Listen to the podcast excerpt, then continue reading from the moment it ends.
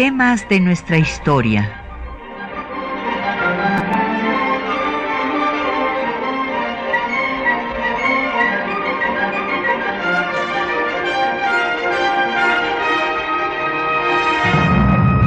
Un espacio que difunde el conocimiento del pasado para comprender nuestro presente. Programa a cargo de la maestra Patricia Galeana.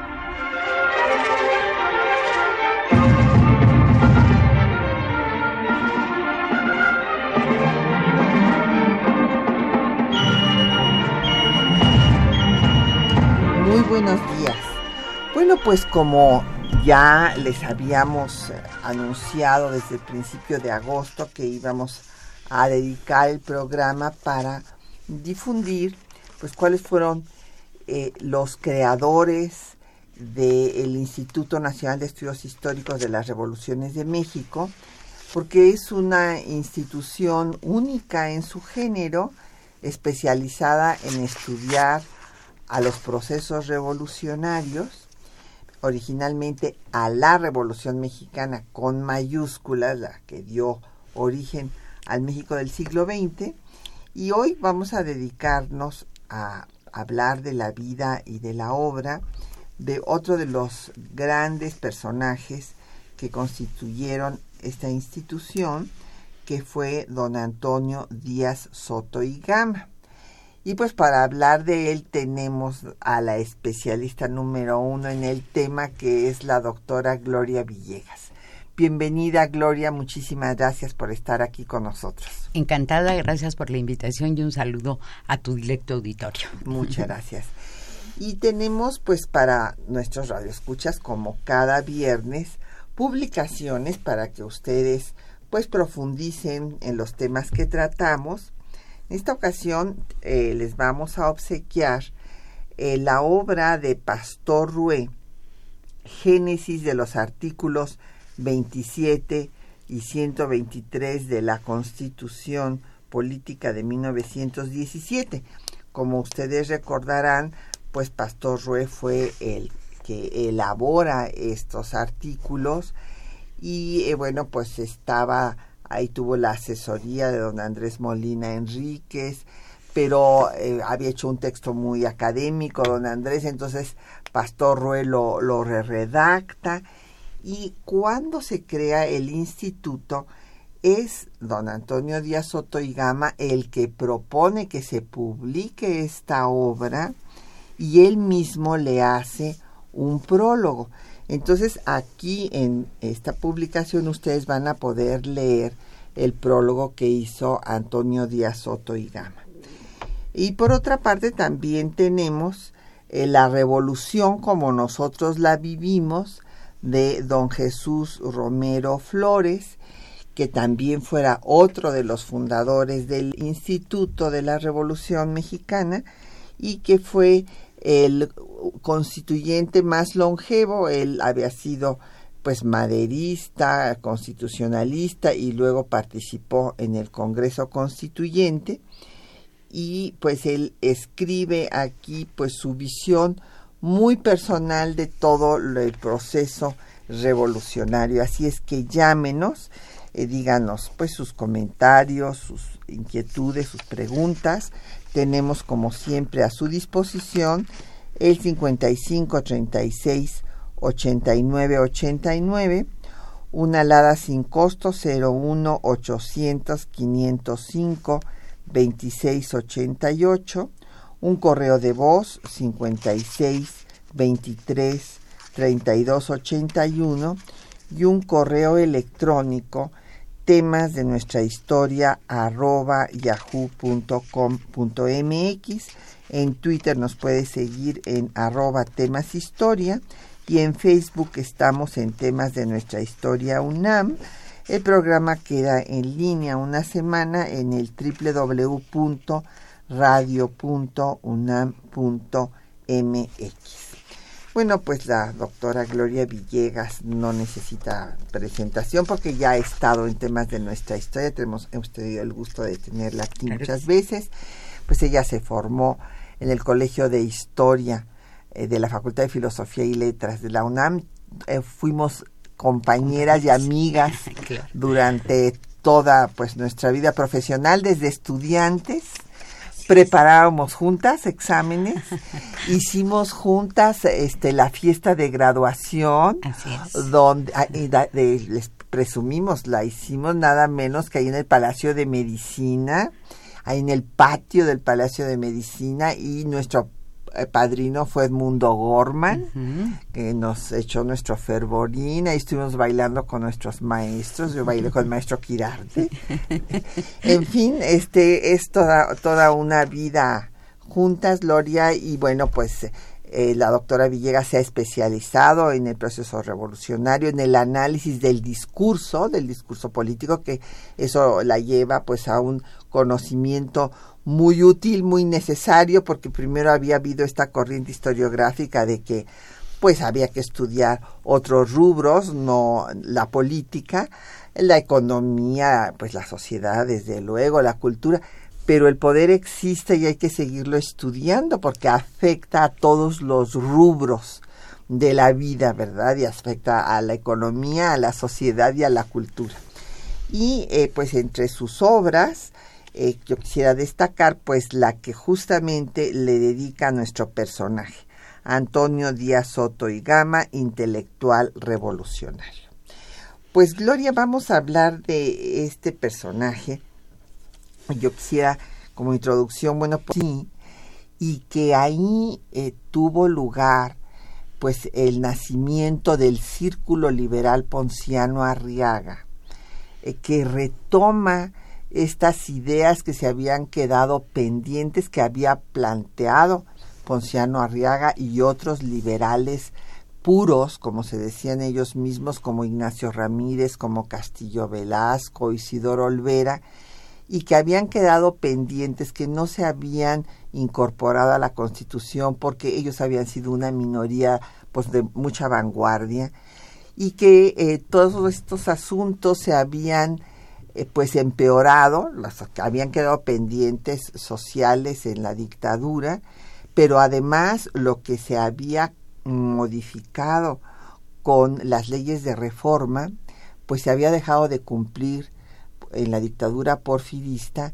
y el sobrino de don Ponciano Arriaga, Camilo, va a formar este club liberal en donde va a tener una participación destacadísima don Antonio Díaz Soto y Gama.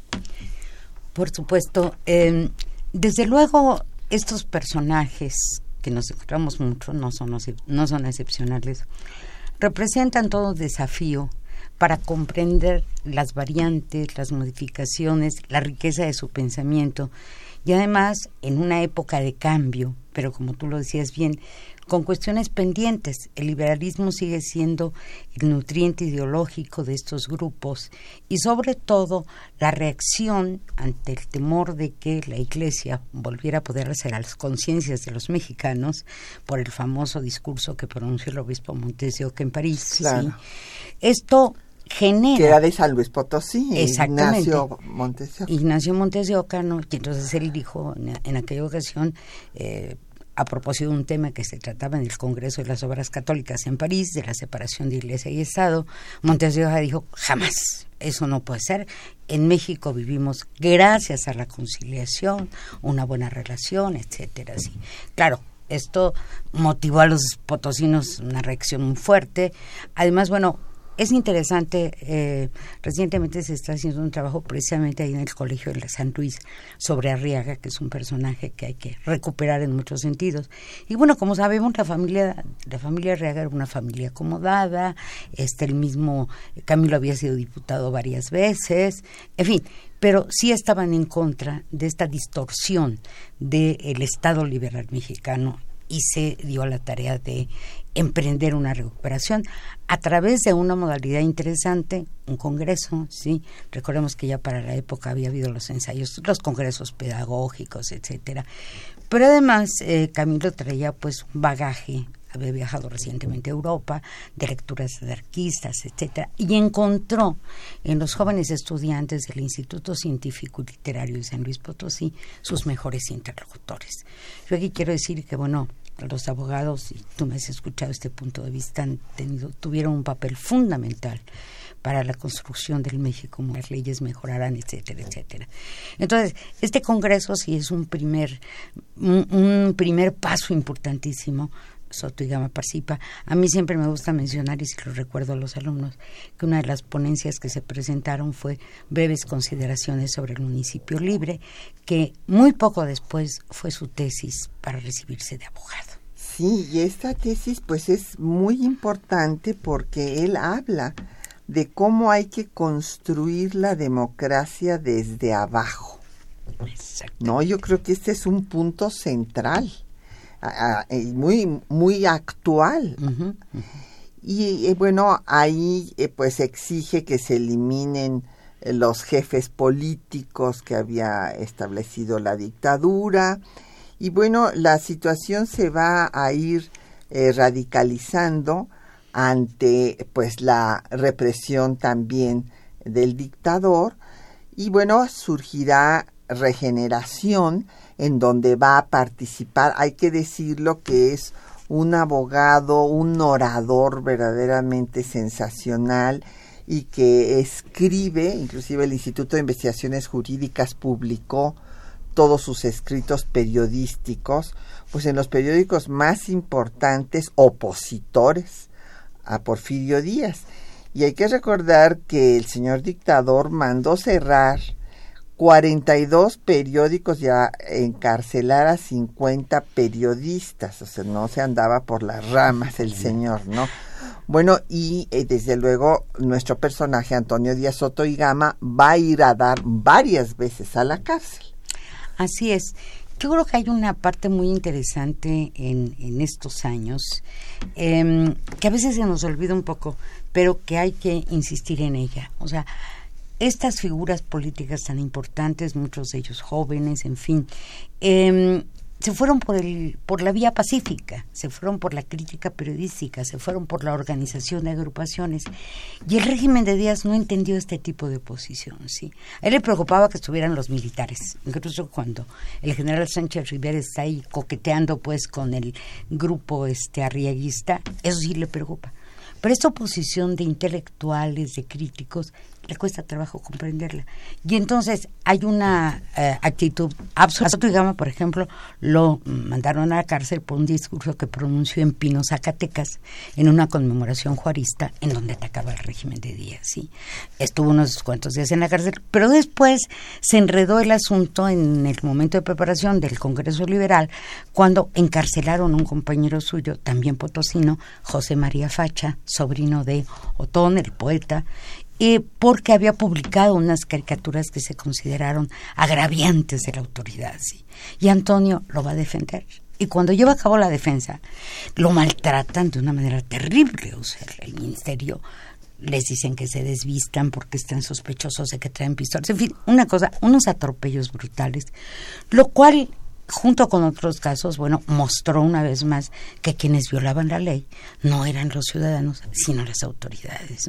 Entonces, estos encarcelamientos, la verdad, fueron algo muy, muy violento. En algún momento el mismo eh, Antonio Díaz Otigama increpó a una autoridad del Estado, el, em, encargado pues de la policía local, lo abofeteó, Antonio lo retó a duelo, no hubo duelo, por supuesto, sí, pero este tipo de tensiones que no encontraban la vía para resolverse, sino la cárcel. Claro, y entonces iban radicalizando a, la lucha que había sido originalmente pacífica y, para tener pues una organización política que detuviera lo que ellos dicen en su manifiesto, que detuviera al militarismo y al clericalismo y bueno, pues en este manifiesto que termina con el letrero que después le ponen a la fachada del hijo del aguizote, la constitución ha muerto, y con el lema Reforma, Unión y Libertad. Y ahí viene después una represión ya mucho mayor, en donde hay 15 muertos, cuando el general Bernardo Reyes en Monterrey, y en donde también se va a involucrar Antonio Díaz Soto y Gama. Claro, este es un punto muy importante y da cuenta nuevamente de la vocación institucional que tienen estos grupos de oposición, ¿sí?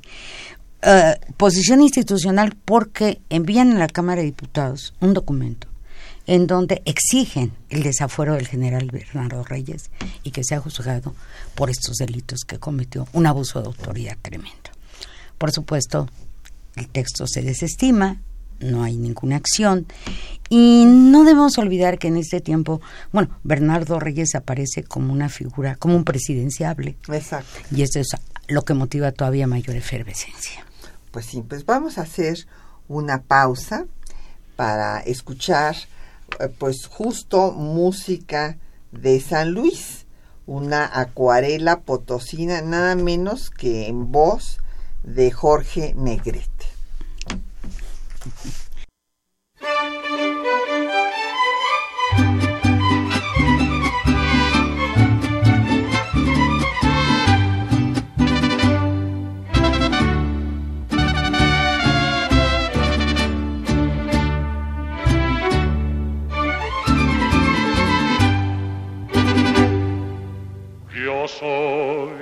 De San Luis Potosí. Es mi barrio San Miguelito. Del centro de México soy, soy por Dios corazón solito. Yo soy de San Luis Potosí, el nopal dibujo enterito.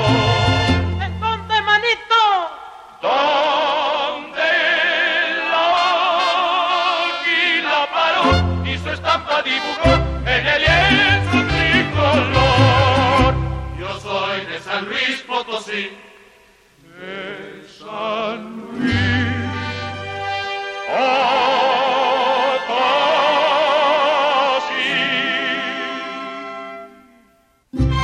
Bueno, pues ahí tienen el de este mosaico potosino en voz del charro cantor, ¿no? Así le decían.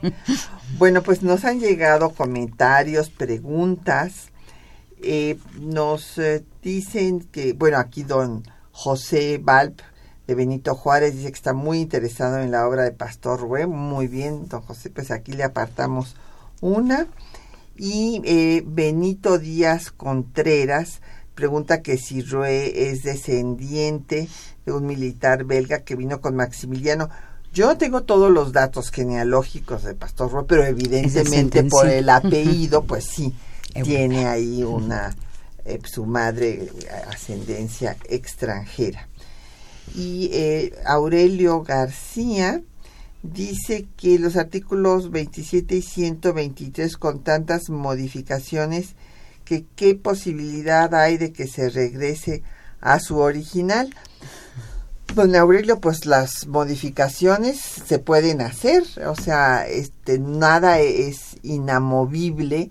Bueno, esperamos que lo que sí sea inamovible, desde luego, pues es el que somos una república representativa, democrática, y laica. No se les olvide que se modificó la constitución para... Efren Martínez. Dice que en qué consistió el Club Liberal Ponciano Arriba, pues en exigir justamente, por eso se llaman todos clubes liberales, que se respete la laicidad del Estado, porque Porfirio Díaz había eh, pues entrado en una magnífica relación nada menos que con don Pelagio Antonio Labastida y Dávalos, que fue pues el obispo de Puebla que armó al primer grupo conservador que se opone al gobierno emanado de Ayutla y después va a ser el desideratum real del poder para el la intervención francesa y el segundo imperio.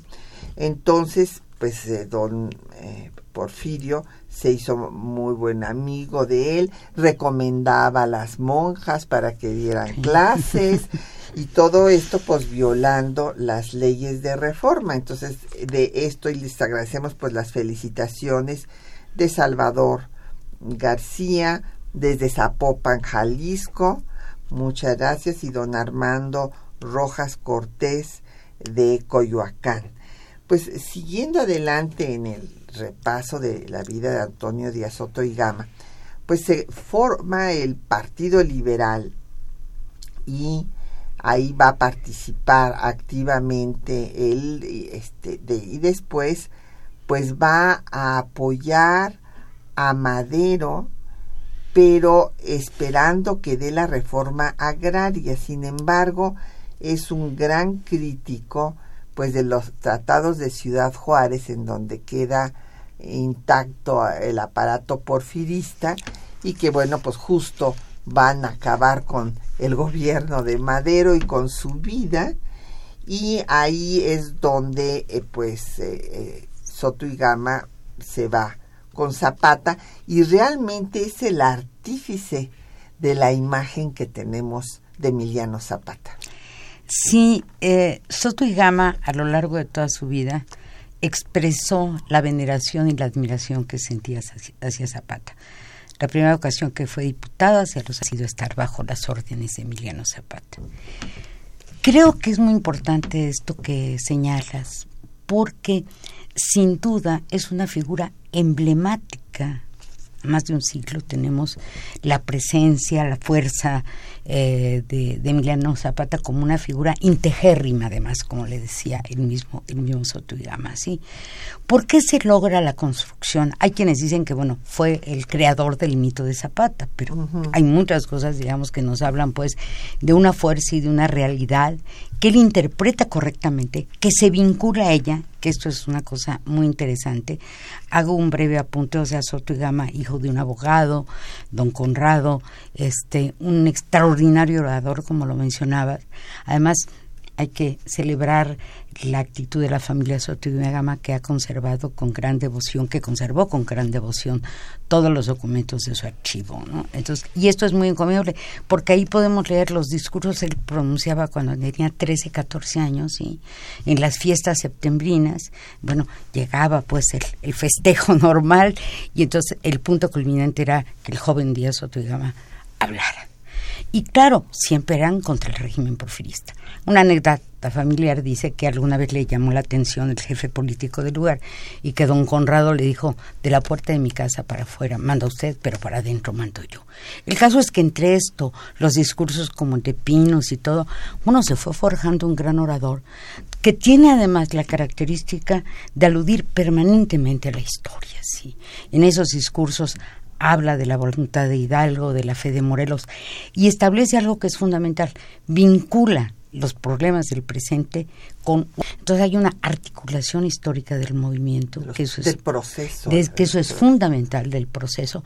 Y además otra cosa que va a ir haciendo le da al zapatismo un carácter universal. O sea al movimiento de Ayala él dio una frase muy bonita cuando está en la convención. Dice en la convención en el sur se reedificó la revolución por el genio de Zapata era un hombre culto cómo se establecía esa interacción, él mismo a veces se lo pregunta, ¿no? Yo he encontrado que, bueno, estos personajes eh, tuvieron un conocimiento del intuicionismo, leyeron a Verso, estaban preparados para entender la inteligencia natural. Y en Zapata descubrieron esa formidable intuición. Y claro, lograron interactuar y me parece que es ejemplar. O sea, eh, la, la, articulación entre los caudillos y los intelectuales hizo incontenible la revolución, sí.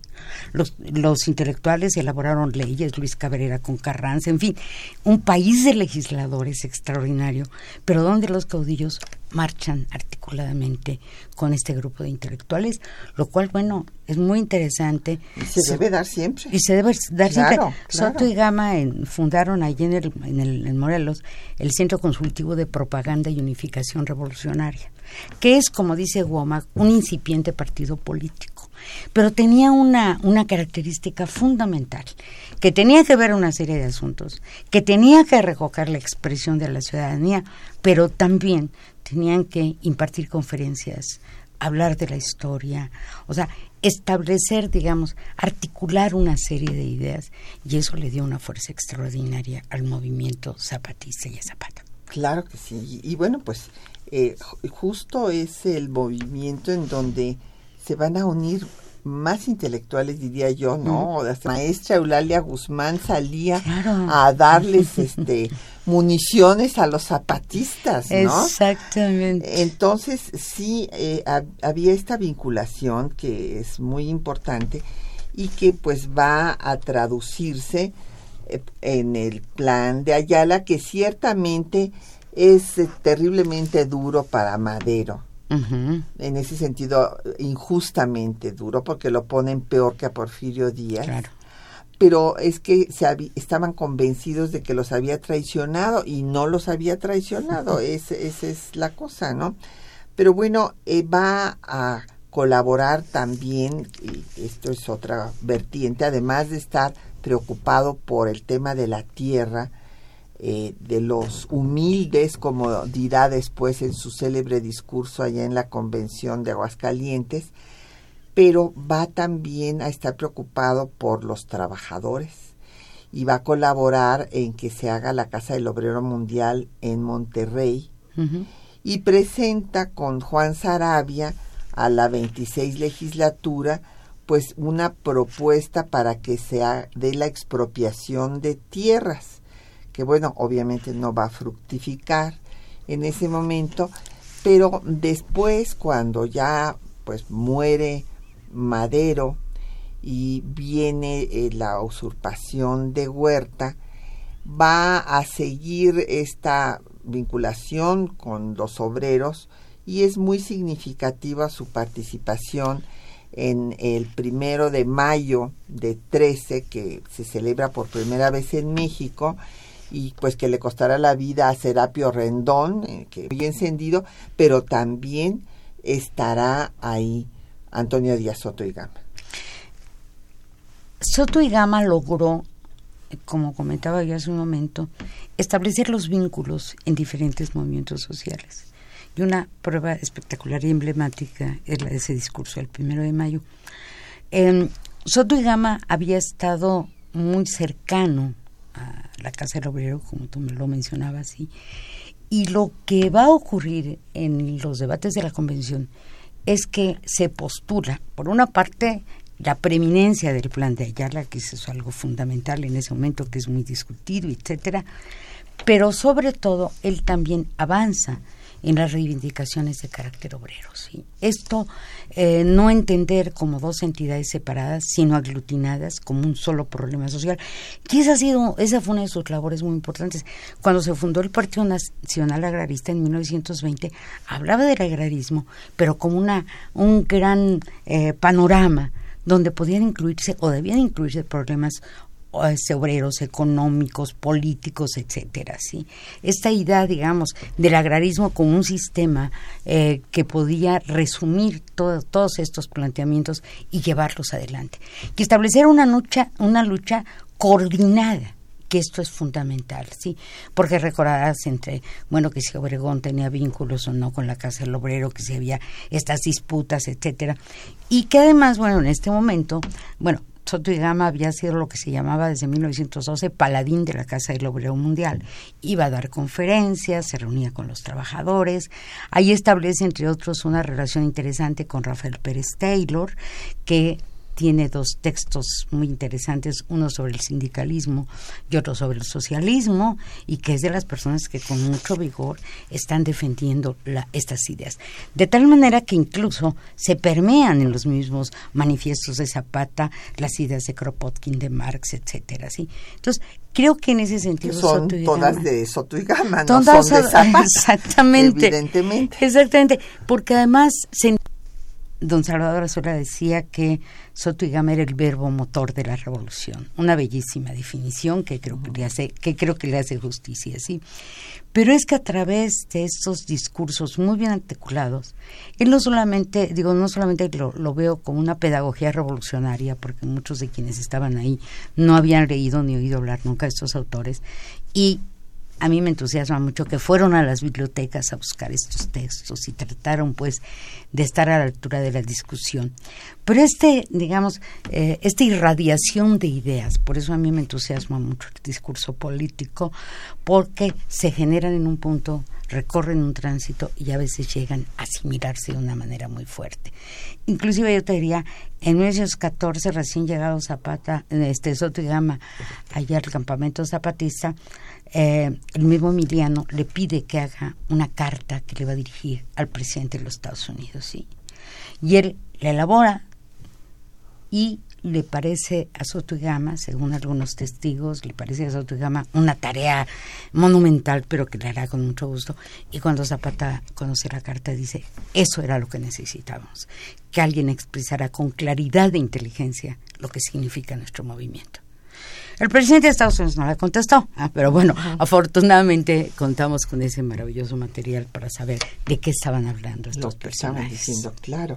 Pues vamos a hacer una pausa para escuchar justo pues eh, los eh, va a ser un breve recorrido repaso por la vida de Soto y Gama, de sus discursos.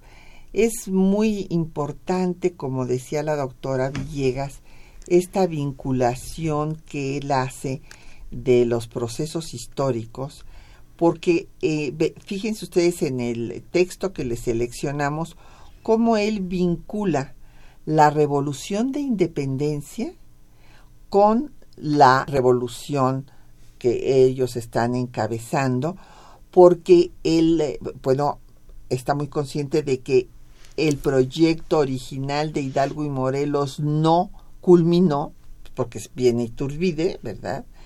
Eh, y también después hablaremos de su discurso de la bandera, que tiene toda la razón en todo lo que dijo ahí pero que la revolución es la continuidad y la concreción de aquellos ideales.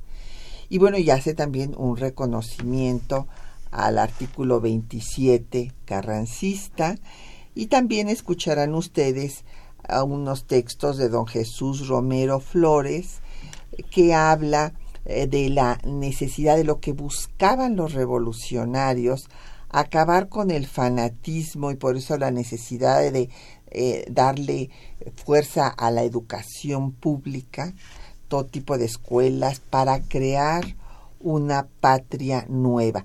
Y la enseñanza de la historia, la importancia de la enseñanza de la historia. Escuchemos.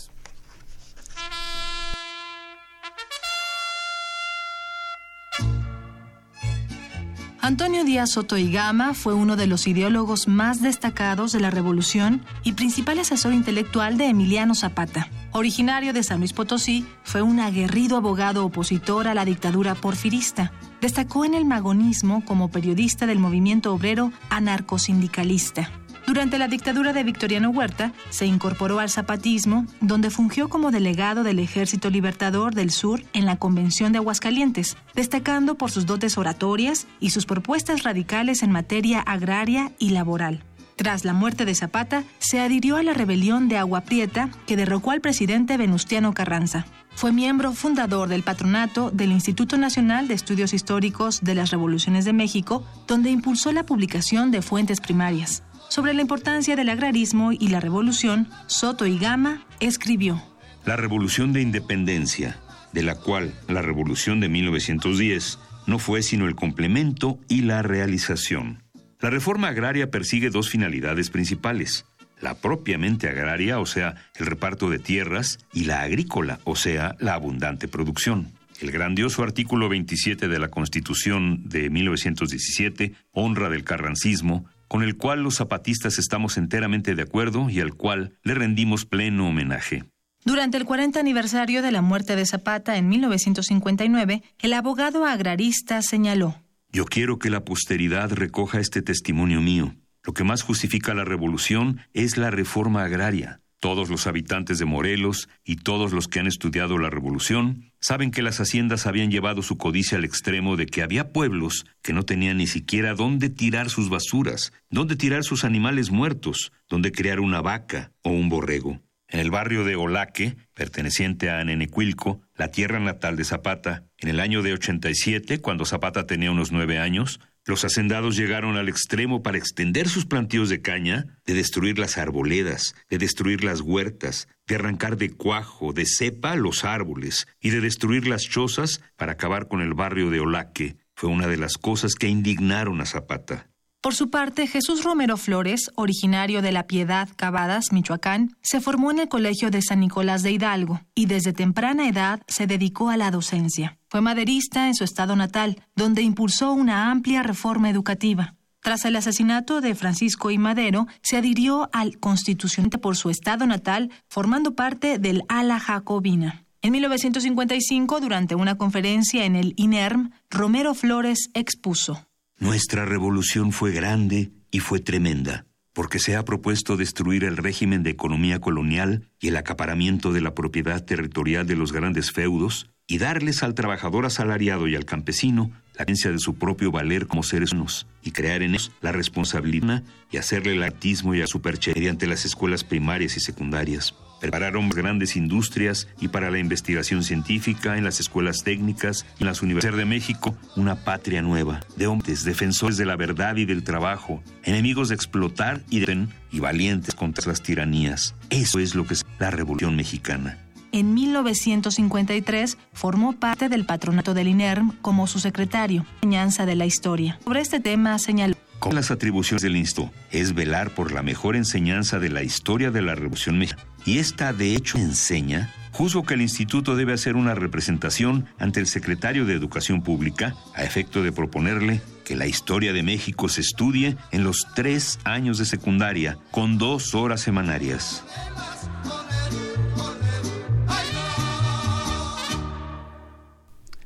Bueno, pues ahí escucharon ustedes los textos que les habíamos anunciado y bueno, pues gracias a la acción de estos personajes, en efecto, se extendió la enseñanza de la historia a tres años para poder llegar a la revolución. Y, bueno, pues eso es lo que más les interesa a los jóvenes. Eh, hay una avidez por saber ahora lo que pasa en la segunda mitad del siglo XX, porque pues todo el mundo se queda hasta Cárdenas y después de Cárdenas nada. Y no, hay que estudiar el tiempo presente. Eh, nos llamó, bueno, nos llamó, fue por teléfono José Balt, que eh, pregunta que si Pastor Rué es cierto que nació en Francia, en un pueblo de Barceloneta. No, don José nació en Tehuacán, Puebla el 19 de abril de 1874, para ser más exactos. Elizabeth Solórzano agradece la presencia de la doctora Villegas y le pregunta que si Soto y Gama era católico, pero crítico de las posturas clericales, que si podría extender este tema, hablar sobre ello, y hasta qué punto atendía Zapata a lo que le decía Soto y Gama. Yo creo que sí lo atendía en todo, ¿no? Yo creo que sí. Eh, eh, por lo que se refiere a la formación católica, no, de Soto y Gama, yo quiero decir que eh, con muchos jóvenes de ese tiempo se forma en esta doble vertiente del catolicismo y el liberalismo, que parece contradictoria. La mamá era católica, Concepción Cruz, sí, y el papá, Conrado, que era muy respetado en el Estado, un abogado al que le decían incluso don Honrado Díaz, ¿sí? Y él tenía una formación liberal, estuvo pues cerca pues de la enseñanza del Lerdo, en fin, de todos estos personajes, y traía impreso, ya era una impronta, todo el pensamiento liberal, ¿sí? Ahora, ¿en dónde coinciden y en dónde se encuentran estas dos tendencias, estos pensamientos? Me parece que en el ámbito de la ética. Entonces, Soto y Gama no es una gente, digamos, eh, que esté a favor del clero, el no, sin embargo, tiene esta serie de creencias que además se entrelazan muy bien con la ética del revolucionario, ¿sí? Que es la que le impuyó eh, su papá por ese lado. Em, hay un texto muy bonito que se encuentra en su archivo dice eh, los evangelios que le regalaron unos campesinos cuando estaba ya con Zapata por 1914 y dijo aquí en, en las montañas reencontré a Dios sí claro el credo anarquista de alguna manera se aparta de los preceptos religiosos, pero finalmente ahora lo que hemos aprendido y con el estudio concienzudo de todo esto, entre otros trabajos por el de nuestro querido maestro Eduardo Blanquel sobre Flores Magón, sabemos que el anarquismo finalmente estaba emparentado con el liberalismo. Es una forma individualista de entender la realidad, ¿sí? Entonces, yo creo que eh, este tipo de personajes nos permiten, son como eh, indicadores muy interesantes de todas las tendencias y todos los elementos que se están dando. En los años posteriores ya ya longevo, pues, que fue, lo fue mucho, ¿no? Sí, era un católico creyente, anticomunista, tenía muchos pleitos con los partidarios en su momento, digamos, de calles, etcétera, pero un hombre que fue muy fiel a sus ideas, muy consistente, eso llama la atención, ¿sí? Y la consistencia, sabemos, viene de la reflexión, o sea, él pensó todo esto, lo, lo remiró muchas veces, ¿no? Y eh, por lo que, ¿qué tanto atendía Zapata? Bueno, si nos hacemos cargo de los testimonios de la gente que estuvo alrededor, Claro que sí, muchísimo. Incluso está el texto este que me gusta mucho, el de Summer Bronx, este, sobre los City Boys, o sea, cómo estos, estas gentes de ciudad fueron atraídas por, por el zapatismo. ¿sí? Y en ese sentido, Soto tenía de verdad una, una gran presencia. En algún momento José C. nuestro admirado historiador, decía que, bueno, Soto y Gama durmió la intemperie, convivió con todos, era la encarnación misma del zapatismo. ¿sí? Creo que en este sentido la parte, digamos, de la ejemplaridad de su acción cuenta mucho y creo que Zapata este, atendía, pero él también atendía las observaciones de Zapata con mucho respeto. José Guadalupe Medina de Zahualcoyot nos pregunta sobre el papel de Antonio de Azoto y Gama en la Convención de Aguascalientes. Bueno, aquí es otra de las especialidades de la doctora Gloria Villegas y es que hay que recordarles a nuestros radioescuchas que, bueno, pues después de la lucha de todos en contra de Huerta, pues Huerta se va y eh, pues viene la convención eh, revolucionaria que va a reunir primero Carranza en la Ciudad de México.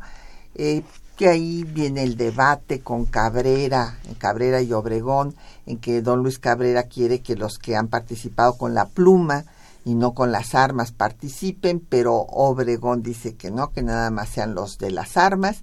Y es Obregón el que influye para que se vayan a Aguascalientes porque había habido un pacto en Torreón con Villa y revolucionarios y esto no se va a poder dar porque la convención en Aguascalientes se declara soberana y exige la renuncia del primer jefe del ejército constitucionalista, cosa que desde luego don Venustiano Carranza dice que no está facultada esta convención para exigirle semejante cosa, y ahí el representante de los zapatistas pues es Antonio Díaz Soto y Gama, y es cuando se da el célebre discurso que yo hacía mención en donde pues todos se habían comprometido a que iban a firmar en una bandera sus compromisos y él hace una crítica feroz de la bandera porque dice que pues la bandera es un símbolo de la reacción clerical encabezada por Iturbide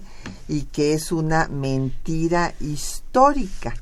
Y bueno, es que sí tiene tiene mucha razón don Antonio, porque pues es la bandera iturbidista de los arreglos que se habían dado con la profesa y demás.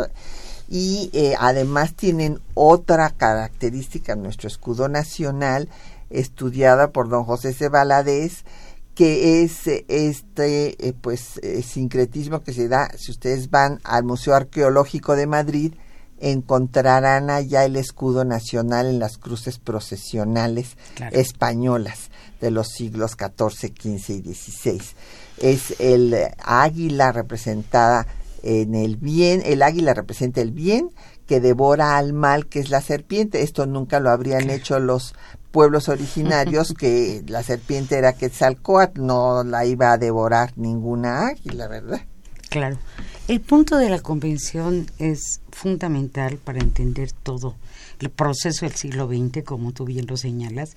No olvidemos que después, digamos, de la eh, fracturado, no hay poder ejecutivo, legislativo ni judicial, ni a nivel federal ni en los estados. ¿sí? No obstante, bueno, estos intelectuales están trabajando en los diferentes ámbitos. Pero aquí creo que el, el punto radica en que efectivamente quieren evitar las fracturas hay incluso el general Felipe Ángeles, cuando ya está reunida la convención a la que citó Carranza, donde le planteó un programa, qué es lo que tendría que ser el programa de reformas, etcétera, así. Bueno, pues de la misma convención emana la propuesta de Ángeles para que vayan a invitar a los zapatistas, ¿sí? porque la convención, ellos no podía ser si no estaban ahí. Hay un texto muy bonito en un periódico, un artículo que escribe Antonio Díaz Soto y Gama para recibir la delegación encabezada por Ángeles para que asistan a la convención, en donde dice somos hermanos los del norte y los del sur. Ellos son el cerebro y nosotros somos el alma, ¿no? O sea, en esta idea de, aglutinar, que obviamente no se lleva a cabo tan fácilmente, no olvidemos que la idea de una convención estaba planteada desde justamente los documentos de Ayala, ¿no? Que se reunirán los jefes revolucionarios para determinar, porque ya no estaban dispuestos a que hubiera un poder unipersonal, ¿sí? Y en ese sentido, bueno, pues la convención se supondría que tenía que reunir a todos los revolucionarios. ¿Quiénes eran todos los revolucionarios? Bueno, no estaba fácil saberlo. Después vino la fórmula de un representante por cada mil hombres. Lo que tú señalas de Obregón es importantísimo. Sí, Obregón dice, y está consignado en las actas, que se niega a que estén los intelectuales, dice, porque nos van a ganar todas las discusiones. Y tiene razón, o sea, eran muy hábiles. y todo esto, Exacto. Y Cabrera dijo, yo mataba más gente con mi pluma que ustedes con las armas, ¿verdad? Entonces, ese pleito es interesante. Finalmente los intelectuales de alguna manera llegan como representantes de los militares que es el caso de Soto y Gama, al que nombran coronel, aunque nunca empuñó un arma. Pero claro, era lo que había que ir a discutir. Entonces, claro, en la convención hay una serie, digamos, de deliberaciones muy fuertes y como tú señalas bien, bueno, preside la convención Antonio Villarreal, que había estado también con el magonismo, se declara soberana la convención y ahí es donde viene un problema, digamos, muy, muy, muy serio, porque Carranza no la va a aceptar, ¿no? Pero el mismo Carranza asimiló en, un primer momento varias de las demandas que ya estaban ahí. A lo mejor no con la contundencia que hubieran querido este, los zapatistas, pero no podía evadirlas, que eso es algo muy interesante. ¿sí? Hay momentos en donde las propuestas tienen tal vigor que independientemente de lo que piensen los dirigentes en forma individual, tienen que prevalecer. Ejemplo, hoy el caso de las mujeres, es insoslayable en cualquier discurso a nivel nacional e internacional. Pero exactamente, o sea, la convención estaba llena de tensiones. Cuando este, ya finalmente deciden los zapatistas que acuden a plantear que cuáles serían las condiciones que ellos pondrían para incorporarse a la convención. Muy hábil políticamente, o sea, no es que ya vamos, nos llaman y listo, ¿no? Sino hay una serie de condicionantes. Cuando hacen esto, Felipe Ángeles entrevista con Soto y Gama y le dice, nos están queriendo obligar a firmar una bandera, ¿sí? Y usted es el único que puede deshacer eso con su gran oratoria. Y efectivamente, o sea, no llevaba armas, pero llevaba verbo. Entonces, bueno, cuando empieza a discutirse eso, y obviamente son interesantísimas las discusiones en torno a qué queda del plan de Ayala, que no, la participación de Paulino Martínez, un periodista muy respetado que ve en la delegación zapatista, y él habla, pues igual que Soto y Gama, de los eternamente olvidados, ¿no? que es una frase que resuena hasta nuestros días. Y en esos momentos es cuando eh, llega la delegación y entonces van a plantear sus condiciones, ¿sí? Y van con la fuerza pues, del apoyo de la historia, de la historia del país y de todas estas luchas. Y entonces uno de los delegados que había escuchado a Soto en la Casa del Obrero Mundial le dice, que hable ¿sí? Y entonces naturalmente nos hizo esperar y fue a cumplir la encomienda de Ángeles, ¿sí? Que no se firmara esa bandera porque era una atadura. Es algo muy bonito, o sea, un símbolo te está, te está dando. Claro, eh, muchos de los delegados reaccionaron violentamente. Sí, sacaron pistolas. Sacaron pistolas. El no decía, este es solo un trapo. No toque usted la bandera, es un traidor y no sé qué. Bueno, se armó una Luego el mismo Sotoigama dijo, bueno, yo no quería ofender a la bandera. Estoy hablando porque si una revolución no transforma la visión de la historia, no va a poder seguir adelante. Ahí está, un, muy conmovedor, uno de los eh, convencionistas delegados que era profesor de escuela, cuando yo esto dije, ¿qué les voy a enseñar a mis alumnos si me dicen que esto es la reacción y que, y que es una historia falsa? Bueno, cualquier este, revolución remueve las conciencias. Pero tú coincidirás conmigo que ya estaban removidas desde mucho antes por todos estos procesos. Entonces, sí es un momento luminoso. Este Beltrán lo inmortalizó en un grabado donde está Soto y Gama en la tribuna y en una correspondencia privada un primo suyo le dice, sabemos lo que quisiste decir, sí, tú no ofenderías a la patria. Y le recordó discursos que él pronunció siendo joven, que hay uno que a mí me gusta muchísimo, que es disertación científica sobre la patria. ¿sí? Dice, nosotros sabemos, porque él organizaba clubes patrióticos, en fin, siendo realmente muy joven. Pero bueno, es un episodio que da cuenta de un momento de ruptura y en muchas ocasiones se habla de la, de derrota de la convención. Yo he sostenido, y, y, cada vez lo creo más firmemente, que fue la antesala del Congreso Constituyente. Estas deliberaciones no se habían dado en décadas. ¿sí? Claro, fueron ríspidas, había enfrentamientos. Uh -huh, uh -huh. Por ejemplo, en torno al tema de la mujer, pues si unos querían que este tuviera participación, otros que no, incluso los norteños eran muy conservadores, sí, ¿no? Sí, sí. Este, cuando se tocó el tema del divorcio, en fin, pero estamos hablando de temas de avanzada en el momento, de si debía haber o no ejército, es algo que se preguntan muy profundamente. Y claro, otra vez insisto, citando autores extranjeros que están en ese momento en el dominio de los círculos intelectuales en el mundo. Entonces, están trabajando en Morelos, el ámbito zapatista, pero con una visión trascendente y universal. Así es. Pues vamos a escuchar otro poco de música y bueno, como es don Antonio Díaz Soto y Gama, justo el creador de Zapata como el símbolo del agrarismo, más uh -huh. allá inclusive de nuestras fronteras, pues escucharemos ahora mi general Zapata con los siete del Valle.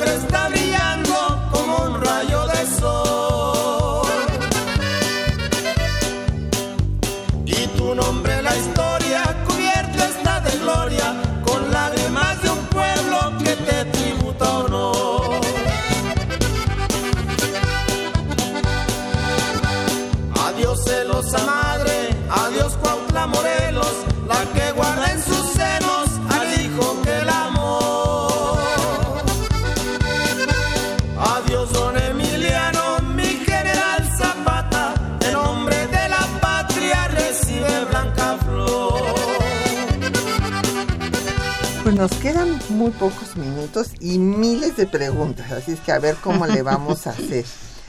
Bueno, pero nos se pregunta don David Gómez Sixto del Álvaro Obregón que si Soto y Gama introduce, introduce en el discurso mesiánico de un revolucionario práctico como Benjamin lo planteó de los mesiánicos en Alemania. Bueno, yo creo que estas figuras son a veces difíciles de caracterizar, sí. Son intelectuales, yo me atrevo a mencionar que sí, porque ellos mismos se denominan intelectuales, sí. Como las clases acomodadas del porfiriato se denominan clases directoras, ¿sí? Que es un término interesante, ¿no? Bueno, ahora, dentro de todo esto, pues hay diferentes, hay diferentes discursos. Yo creo que hay una parte de la, digamos, eh, de la retórica revolucionaria, y utilizo retórica en su sentido primigenio, como me enseñó mi maestra Elena Beristain, ¿sí? Argumentación, ¿sí? Tiene una parte que debe ir al sentimiento profundo, que es lo que nos une y no lo que nos separa. Y en ese sentido, claro, eh, Obregón, que después fue, este, se benefició de su relación con Soto y Gama, decía, cuando estaba hablando en la comisión, que era perfectamente ridículo, que lo que decía no tenía ni pies ni cabeza, que se creía que todo lo sabía, etcétera, etcétera. Bueno, son los juicios de la época que a los historiadores, que vale la pena conocerlos, pero que los historiadores procuramos ubicarlos, ubicarlos en su dimensión. ¿no? En su contexto, claro. El León David Casas Romero, de la Venustiano Carranza, dice que si Soto y Gama participó en la elaboración del plan de Ayala. No. No participó, bueno, ahí participaron Dolores Jiménez y Muro.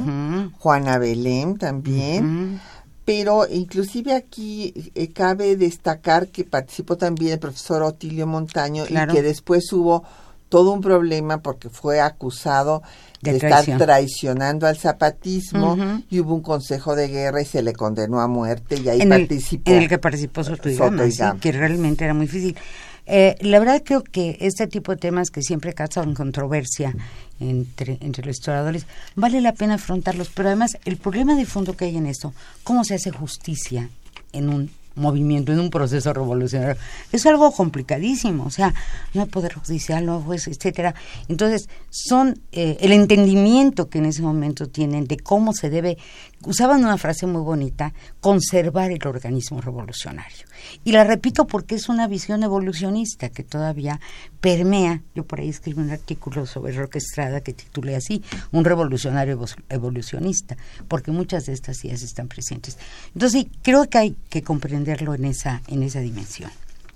Nos pregunta, bueno, nada más que aquí no me pusieron quién lo preguntó, que una vez que fallece Zapata, ¿cómo es la participación política de Soto y Gama a nivel nacional? Y esto es muy interesante porque a, reserva de que lo que nos diga la doctora Villegas, pues él estuvo desde luego en contra de Carranza y bueno, y después de que muere Zapata, estuvo en contra de lo que él pues llamó el partido oficial, el partido hegemónico y apoyó a todos los candidatos de oposición, a Andreu. Almazán y a Enríquez Sí. Guzmán.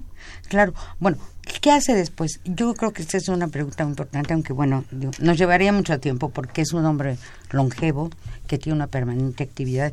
Yo querría decir, él fue profesor en la universidad, sí. Eso es muy importante. Aquí hay una parte central, incluso en algún momento dado, hay un intento de un grupo de alumnos por nombrarlo rector más tarde, pero bueno, lo que yo destacaría es que esa fogosidad en el discurso de Soto y Gama y su veneración por Zapata tuvo, entre otros efectos, el que Jesús Otero Inclán escribiera su espléndido libro Raíz y Razón de Zapata. Y él lo comenta y yo tuve el privilegio de que me lo platicara, ¿no? Decía que cuando empezó a hablar Soto Gama, él dijo, pero ¿cómo? Si eran unos bandidos y mataron a mi abuelo.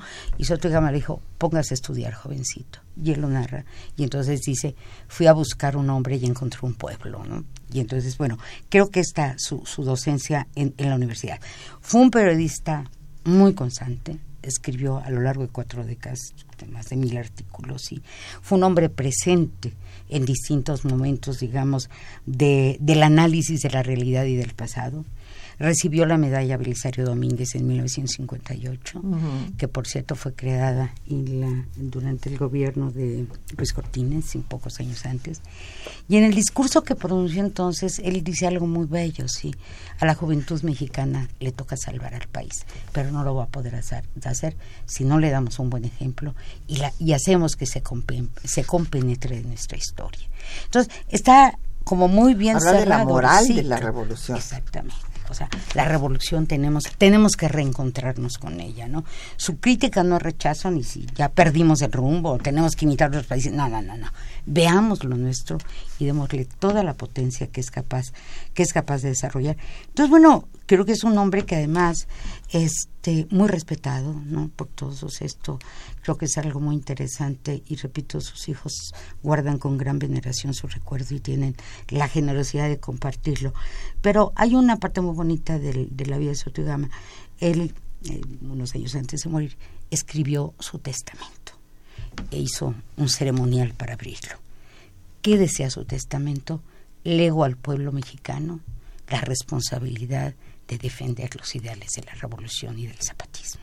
Nada, Qué bonito legado. Muy bonito legado. Pues ha sido un gusto tener a la doctora Gloria Villegas en temas de nuestra historia. Muchísimas gracias, Gloria. A ti, querida Miguel. Muchas gracias también a las llamadas de don Jorge Virgilio, de Jesús eh, Ricardo Zúñiga, de Iztacalco, de José María José Morán, perdón, Guzmán, de la Gustavo Amadero, Laura Contreras de Hidalgo, de Ismilucan y Carlos Morales de Benito Juárez, Rafael Aranguren de Miguel Hidalgo, Agustín Alcaraz de la Benito Juárez, Martín Catalán, muchas gracias por los saludos, y Francisco eh, Cos García, a todos ustedes les agradecemos sus llamadas, ya no nos dio tiempo de pasar todos sus comentarios al aire, pero las preguntas las contestaremos por la misma vía que las hicieron como siempre. Agradecemos el apoyo como, pues a nuestros compañeros que hacen posible el programa, Juan Stack y María Sandoval en la lectura de los textos, en los controles de audio Socorro Montes, en la producción Quetzalín Becerril, en los teléfonos Erlinda Franco, con el apoyo de don Felipe Guerra y Patricia Galeana se despide hasta dentro de ocho días.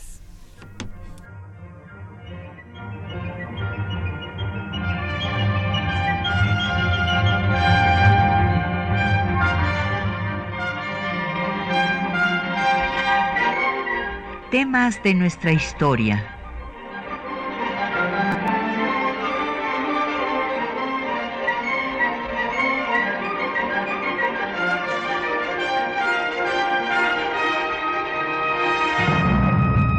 Espacio que difunde el conocimiento del pasado para comprender nuestro presente. Programa a cargo de la maestra Patricia Galeana.